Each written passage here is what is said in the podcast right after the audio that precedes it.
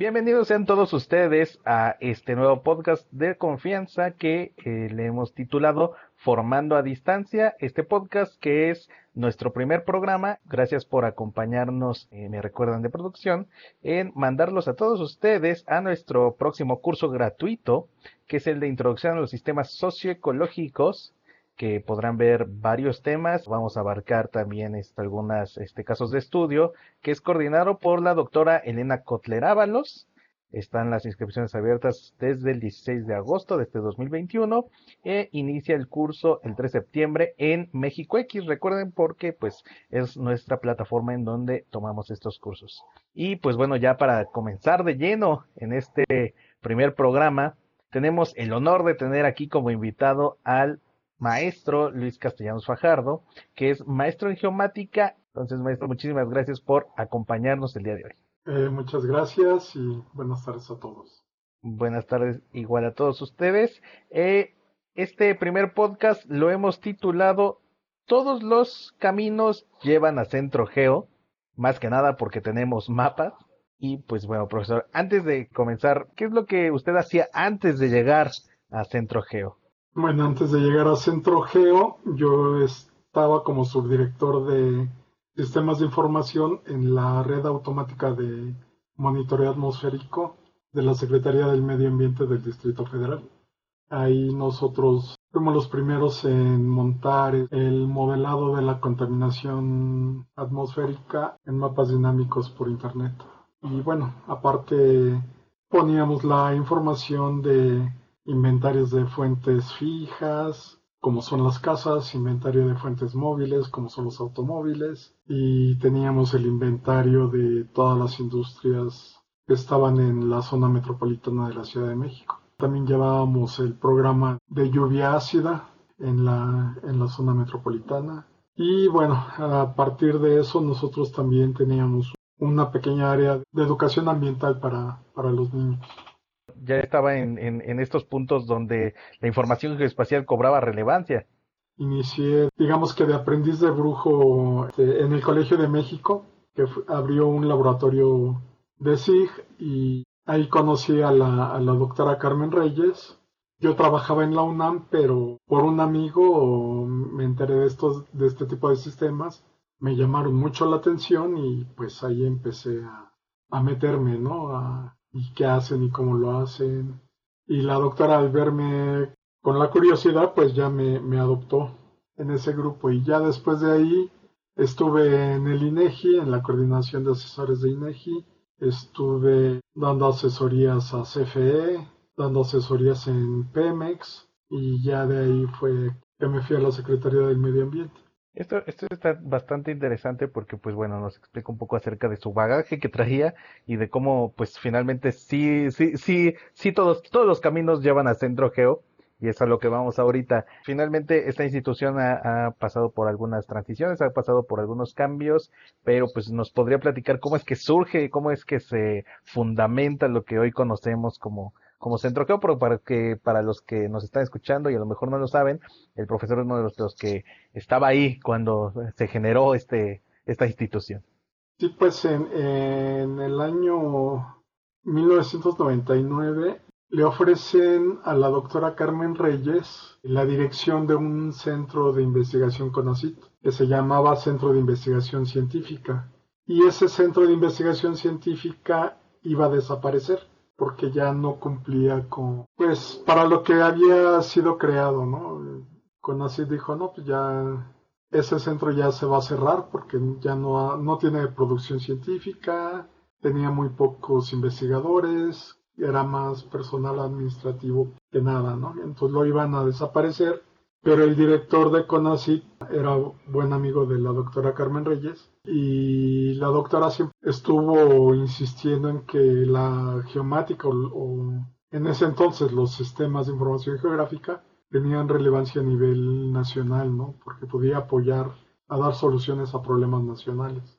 Y entonces le dijeron que sí.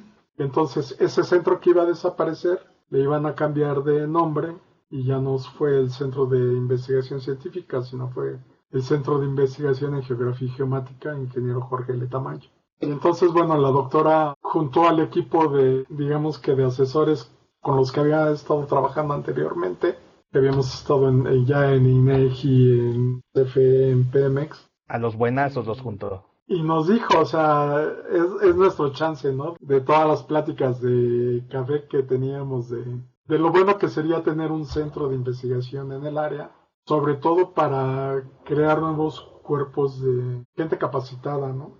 Porque nosotros veíamos muchas veces que en ese entonces la gente que vendía el software era la misma que capacitaba. Entonces, pues sí, siempre, no, no, mi software es el mejor y los otros no funcionan. Y había veces que vendían software muy caro para problemas muy pequeños. Nosotros decíamos que era como venderle un Rolls Royce para ir al mercado, ¿no? Entonces dijimos, no, hay que enseñarle, tenemos que enseñar geomática, tenemos que enseñar sistemas de información geográfica y tenemos que hacer investigación en el país porque si queríamos hacer antes algún posgrado o, estudiar más en el área, pues tenemos que irnos a, Estados Unidos o a Canadá o, o del otro lado la escuela francesa o la inglesa pero en el país no, no, había, no había nada de ese estilo. En enero de 2000 iniciamos labores. Entonces, este, creo que, creo que sí, actualmente incluso Centro Geo cumple con esta necesidad de formar perfiles que puedan entender estas, estas cuestiones geoespaciales, tanto eh, en cuestiones académicas, que pues siempre, siempre apoya, pero también para afuera, porque pues finalmente, como usted lo comentaba, muchas veces tenemos grandes herramientas, pero el problema es saber ocuparlas.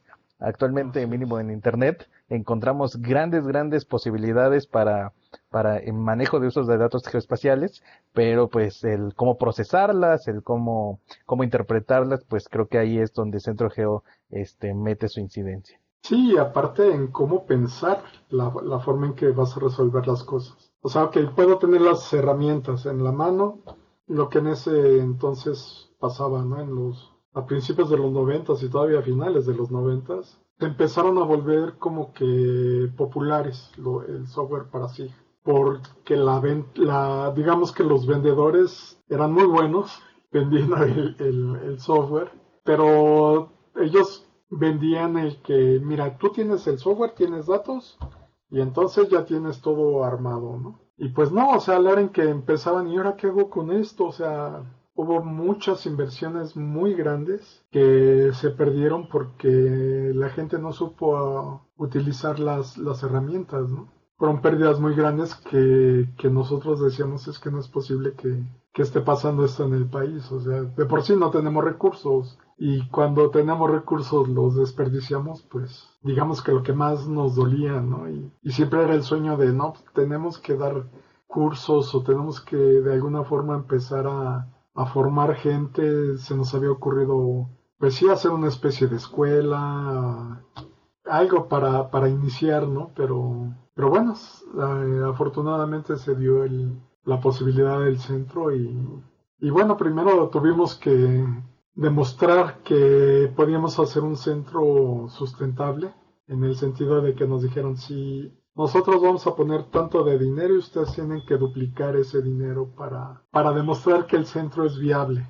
Entonces, pues sí, la presión también, aún en un inicio fue, necesitamos conseguir proyectos, necesitamos conseguir proyectos, necesitamos conseguir proyectos. Entonces los dos, tres primeros años fue la locura, o sea, éramos muy poquitos y llegábamos a tener hasta seis, seis proyectos andando, como entre ocho personas. Entonces todo el mundo hacíamos de todo, este, diseñábamos, armábamos, programábamos, hacíamos de todo para que esos proyectos salieran bien y, bueno, el, dinero entrara y eh, fuera sumando y entonces, ok, este año ya fuimos sustentables. Ah, bueno, ok, ya tienen para el otro año.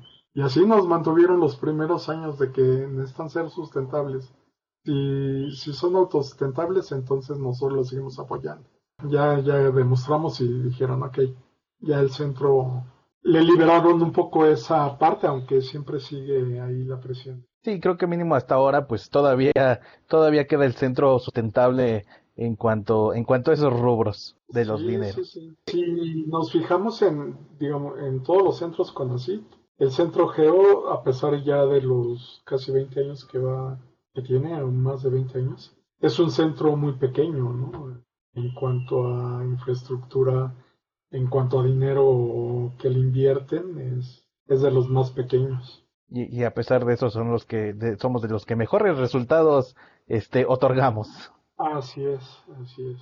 Y, y hablando un poquito del centro, ¿cuál, ¿cuál cree que es la importancia que tiene actualmente, que funge actualmente Centro Geo para la sociedad, para la ciencia?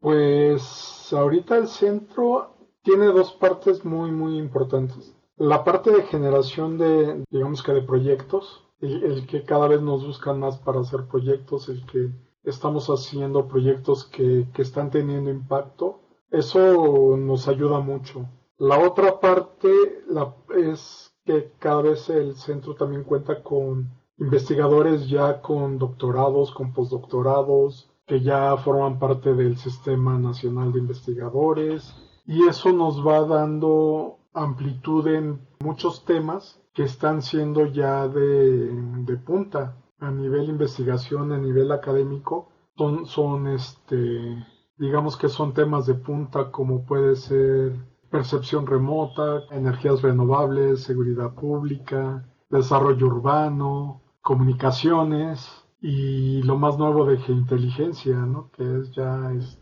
Big Data. Entonces ya todos esas, todos esos temas, ya hay muchos investigadores que están en, eh, digamos que están en la punta, en la punta de esos temas y que ya están con nosotros y que aportan ese conocimiento y que aportan a la parte académica también. Con estos investigadores también ha dado pie a que la parte académica empiece a crecer. las especialidades, las maestrías y los doctorados también empiezan a crecer. Son de mayor calidad porque ya también la calidad de, nuestros investigadores es mayor. Y entonces, digamos que podemos ofrecer una mayor calidad a, a nuestros estudiantes. Y aunado a eso, también estamos atendiendo la parte que no quiere todavía entrar a una especialidad o a una maestría, sino que requiere un curso de actualización más profesionalizante y en él dice, no, es que a mí lo que me interesa es saber esto, saber sobre sistemas de información, o saber cómo manejar la información, o saber cómo puedo gestionar un proyecto. Entonces, esa parte también la estamos cubriendo porque ya tenemos con el área de, educación a distancia, ha tenido esa parte de hacer cursos más pequeños, pero con calidad, en los cuales nosotros estamos cada vez más dedicados a que ellos tengan claro el enfoque espacial, a que ellos piensen espacialmente las, las cosas y que aplicados a sus trabajos o a sus estudios tengan un impacto inmediato este tipo de cursos también con los nuevos investigadores, pues también nos da pie para, para intentar hacer cursos más, más pequeños, ¿no? Porque las mismas personas nos lo están pidiendo, ¿no? Y es que porque ahora no hacen un curso especializado en este, en procesamiento de imágenes o nuevos temas, o sea, lo, lo nuevo que está en la punta, que muchos lo tienen que emplear ya o lo tienen que utilizar ya. Y el centro geo lo que hace es que, que nos está planteando esa, esa posibilidad, ¿no? De ofrecerles, no, no siendo un posgrado, pero sí cursos que son más cortos, que son de calidad y que tienen un impacto en su trabajo de forma inmediata. Sí, exactamente, profesor. Aquí en la unidad de formación a distancia, pues vemos estas áreas de oportunidad donde cubrimos las necesidades de profesionalizar en algunos temas en donde este exactamente como nos comentaba eh, hay algunos eh, temas muy específicos que nos requieren y pues es donde generamos el curso. Hay por ahí un par de temas que, que nos están que nos desde hace algunos meses nos pidieron mucho y ya estamos trabajando exactamente en los cursos eh, que, que, ofreceremos al respecto. Y pues bueno nada más antes de continuar con, con esta conversación recordarles a todos ustedes que pues también tenemos precisamente una cartera importante de cursos especializados, como por ejemplo nuestro diplomado en análisis de información geoespacial, en donde precisamente el maestro Luis Castellanos nos da ahí por ahí unas cuestiones un poquito más técnicas con QGIS sobre, sobre su uso y manejo. Y pues eh, está la convocatoria abierta desde el 12 de julio y el curso inicia el 20 de septiembre. Recuerden que tenemos becas y son alumnos de universidades públicas. También este, si son profesores o investigadores con ACID si tienen ahí por ahí un caso particular, pues pueden preguntarnos, a lo mejor tenemos algunos descuentos, alguna beca muy específica, pero pues recuerden que pueden preguntarnos siempre en nuestro correo formación a distancia centrogeo.edu.mx y si no en redes sociales, siempre, siempre estamos atentos por ahí. Entonces, profesor, este, actualmente en Centro Geo, ¿a, qué es a lo que se dedica? O sea, ¿usted en, en qué área está? ¿Qué es este, a qué es a lo que le está metiendo actualmente? Llevamos 10 años trabajando en la región de Luzumacinta en diferentes tipos de proyectos que van enfocados más a lo que es a lo que es sustentabilidad, a lo que es desarrollo rural, a lo que son trabajos comunitarios y bueno, y para eso utilizamos varias herramientas de, de la geomática, ¿no? Como percepción remota, sistemas de información geográfica, todo lo que conlleva con esa parte, ¿no? Entonces, son 10 años que le hemos ido dando seguimiento. Es, digamos que es un área muy, muy grande, porque abarca casi dos estados completos y una parte que serían Tabasco y Chiapas casi completos y un pedacito de Campeche. Hemos hecho trabajos con la Secretaría del Medio Ambiente de Tabasco y de Chiapas para ver efectos de cambio climático, por ejemplo, por la pérdida de los humedales en Tabasco y que luego con los fenómenos de lluvias y todo eso, justo en la en el límite de Tabasco Chiapas es la parte más alta y entonces los deslaves de digamos que la, tierra se va deslavando y va haciendo que los cuerpos de agua cada vez se, se llenen más de sedimento y obvio que con eso llegan pérdidas de biodiversidad y aparte van perdiendo su vegetación natural. Entonces, a la hora también que hay huracanes o algo, no hay nada que detenga los vientos o las lluvias o las acometidas de agua. Y como ya las ven secas, las invaden, empiezan a construir y cuando viene el agua, pues reconoce sus caminos y por eso quedan inundados o mega inundados, ¿no? Cada vez que, cada vez que llueve. Hace dos años era la parte de reforestación en la parte alta de, Chiapas y la limpieza y, restauración de los humedales en Tabasco. Entonces eso, en eso hemos trabajado, digamos que los últimos, los últimos años. Y la otra parte que también me gusta mucho es lo que hago en, en la especialidad, junto con la maestra Cecilia Gutiérrez. Nos hacemos cargo de los dos últimos cuatrimestres en cuanto a gestión y diseño de, sistemas. Digamos que el último cuatrimestre los alumnos de la especialidad tienen que entregar un proyecto terminal y nosotros nos encargamos de darle seguimiento para que ese proyecto llegue a buen término y con eso se, se titule en cuanto a la especialidad.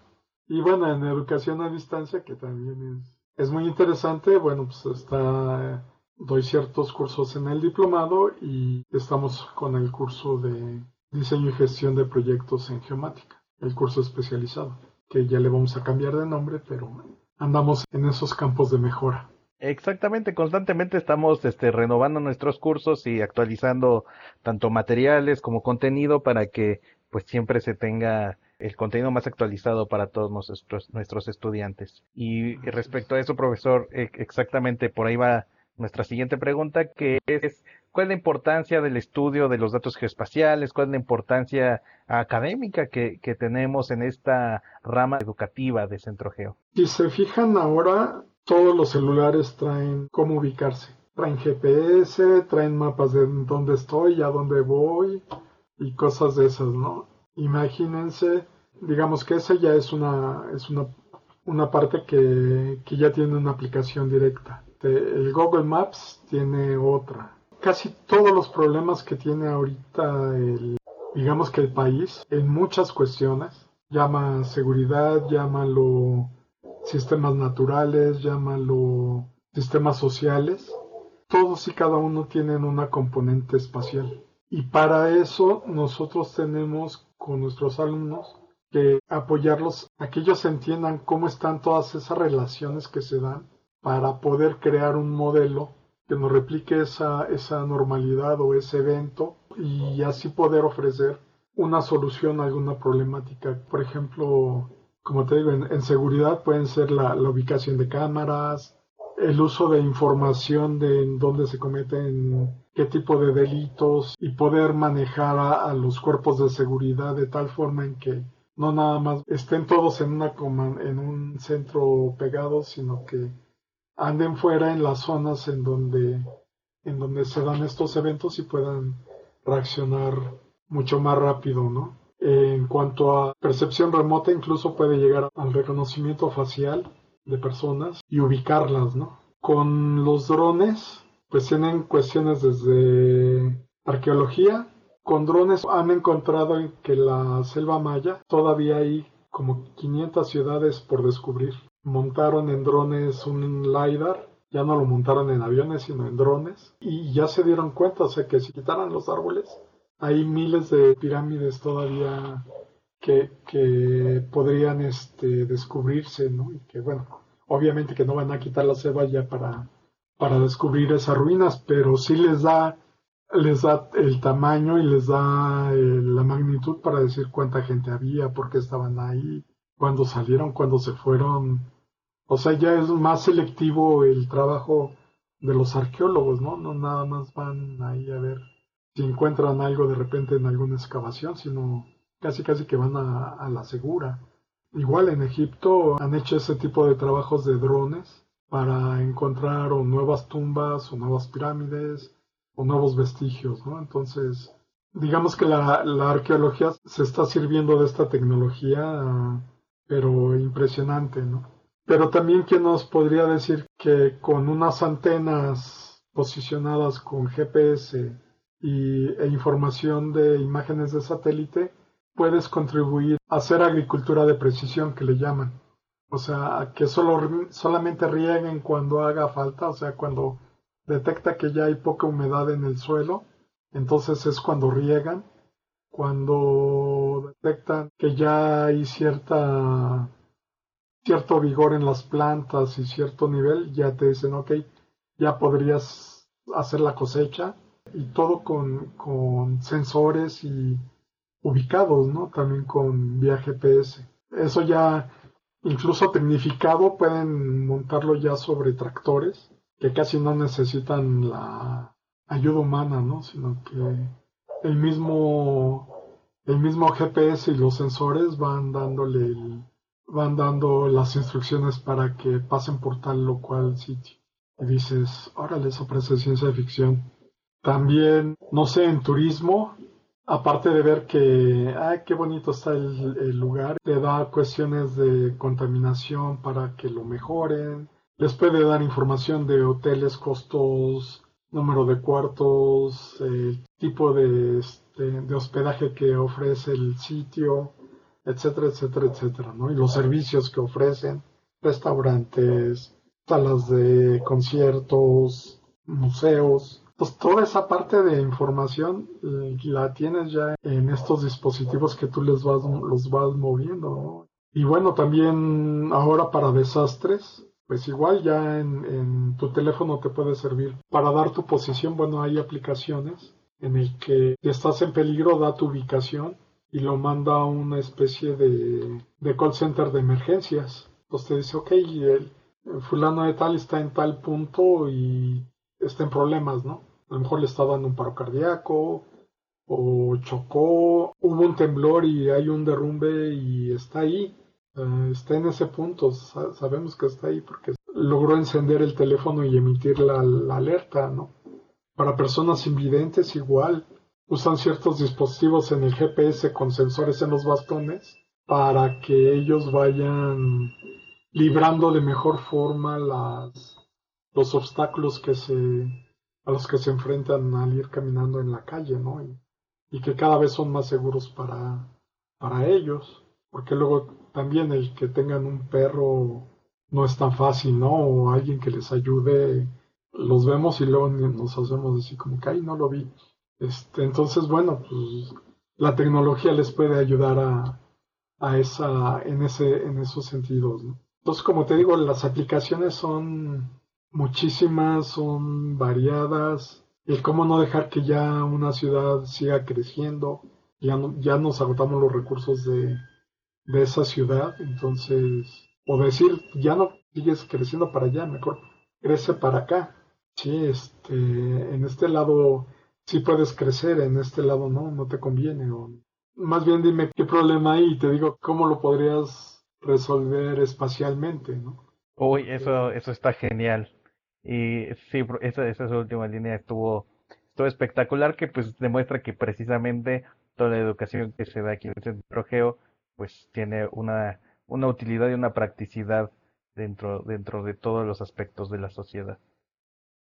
Y bueno, profesor, este, pues ya nada más cerrando, cerrando esta, esta charla, esta conversación que, que tenemos, pues eh, cuéntenos alguna anécdota, algún recuerdo que tenga en todos estos años trabajando aquí en Centro Geo. La personal sería que aquí encontré a mi esposa en Centro Geo. ¡Wow! ¿En serio? sí. Pero bueno, ya, ya en, en, otro ámbito hay una que nos marcó mucho en el vamos por buen camino. Y es que solicitamos una entrevista con Jack Dangermond, que para los que no lo saben es el, el dueño de Esri, el que creó Esri, o sea que es el, el dueño de la empresa más grande de software de sistemas de información que hay. Y bueno, nosotros queríamos mostrarle lo que hacíamos con su software, que para nosotros era algo, algo que estábamos haciendo novedoso y total que nos dijo que sí. nos invitaba a Redlands, California, a mostrarle lo que hacíamos. Él era de las personas que apoyaba mucho a instituciones de investigación y todo eso. El día que llegamos, llegamos al edificio y todo, nos dice su asistente, dice, tienen 15 minutos Jack les va a dedicar 15 minutos de su tiempo. No tiene más tiempo, o sea, tiene otras miles de cosas que hacer, y así es que solo 15 minutos les va, les va a ofrecer. Y sí, en ese entonces íbamos la doctora Carmen Reyes, la maestra Marta Lucía Alviar y yo iba con los fierros. Entonces, este, pues ya nos dejaron instalar, instalamos rapidísimo y entra Jack Dangermon así como que Ah, ¿y ahora qué me van a mostrar? ¿Qué hacen con mi software? Y ya les le, empezamos a mostrar lo que hacíamos, lo que estábamos haciendo. En ese entonces era un proyecto de un atlas cibercartográfico. El impacto que empezó a abrir los ojos así como que dice, eso es lo que yo he estado queriendo hacer desde hace un buen rato. Entonces dijimos, ah, que descansos ya lo tenemos, te ganamos. Y no, el, el, señor agarró, marcó de la sala de juntas con su secretaria y les dijo, este, mándenme almuerzos al, al jardín y cancelenme todas mis citas que tengo en dos horas. Ahora sí que el jefazo de jefazos nos dio un recorrido por todas las instalaciones de, de Esri, que eran edificios impresionantes donde estaban los mejores, donde están los mejores programadores en, en esta área y, no, y él nos iba contando todo lo que él tenía todavía también en la, en la cabeza, ¿no? Y, y todo lo que, lo que había visto que nosotros habíamos hecho con la más sencilla de sus, de sus herramientas. El Señor nos dedicó fácil unas tres horas en darnos ese, ese recorrido y al final nos dijo, bueno, ¿qué, qué más necesitan de, nosotros para que continúen? En ese entonces todavía el centro no estaba dando cursos. Eran los primeros años, eran lo que fue el segundo o tercer año. Y la doctora Reyes le dijo, bueno, dóname unas licencias, necesito, necesito licencias si es que quiero empezar a dar cursos, ¿no? Y le dijo, ok, te voy a donar 10 licencias de Arquinfo. Y bueno, así fue como de 15 minutos que nos iban a dar, nos dedicaron como 3 horas, ¿no? del tiempo de uno de los cuates más importantes del mundo en, esta área, ¿no? Qué, y qué espectacular historia, y, bien como dice el profesor, pues fue un premio a todo lo que estaban realizando en ese tiempo, ¿no? Sí, sí, sí. Y también conocíamos un, un doctor en, de, la, de la universidad, Simon Fraser, en Canadá, y lo mismo, él le gustaba venir a, que nosotros le, mostráramos qué estábamos haciendo. Años antes de, que se formara el Centro Geo, lo habíamos conocido en, otro congreso y, nos platicaba de su idea de, relacionar los SIGs, pero él quería también meter imagen y quería meter fotografías y entonces contar una historia, pero como que sus alumnos todavía no le, no le entendían qué hacer.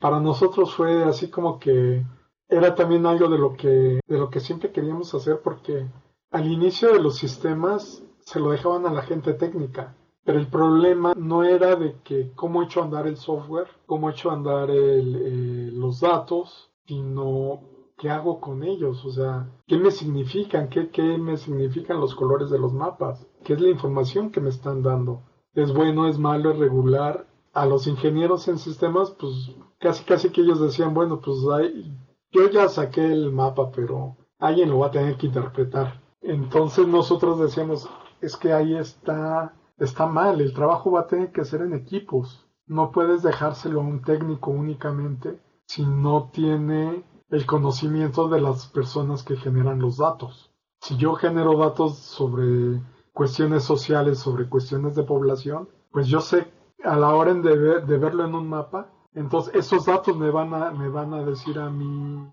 cosas. Si yo no sé qué me significan los datos, si me lo pones en un mapa, en una gráfica o en cualquier cosa, si yo no sé qué significan esos datos, pues de nada me van a servir.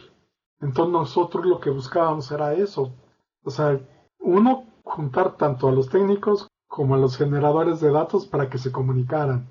Que era algo así como que como que lo más difícil porque los técnicos decían es que los, los otros no saben nada y los otros pues es que el técnico se cree la última coca del desierto y, y no me hace caso, ¿no? Entonces el problema de comunicación era, era como que muy, muy separada, ¿no? Entonces nosotros era, eh, lo, que, lo que hacíamos y aparte nuestra experiencia fue esa, es pues no sé cómo le vamos a hacer, pero tenemos que hacer que los técnicos y los que generan los datos hablen el mismo idioma, o por lo menos se comuniquen, se entiendan qué es lo que quiere uno del otro, porque si no, no van a poder hacerse. Y lo que se nos ocurrió fue estos atlas cibercartográficos en los que, como nosotros generábamos los datos y también éramos los técnicos, bueno, pues nos fue más sencillo el diseñar algo para presentarle a alguien que no sabía ni ni de la parte técnica, ni de la parte de los datos,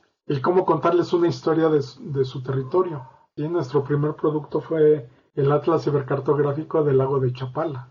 Entonces era la historia de Chapala, del lago de Chapala, vista desde el punto de vista poblacional, desde el punto de vista político, desde el punto de vista productivo, desde el punto de vista social, porque incluso en, el lago de Chapala hay comunidades de extranjeros completas que están luchando porque el lago se mantenga, porque son ya de personas que, que se jubilaron y que encontraron en Chapala el sitio ideal.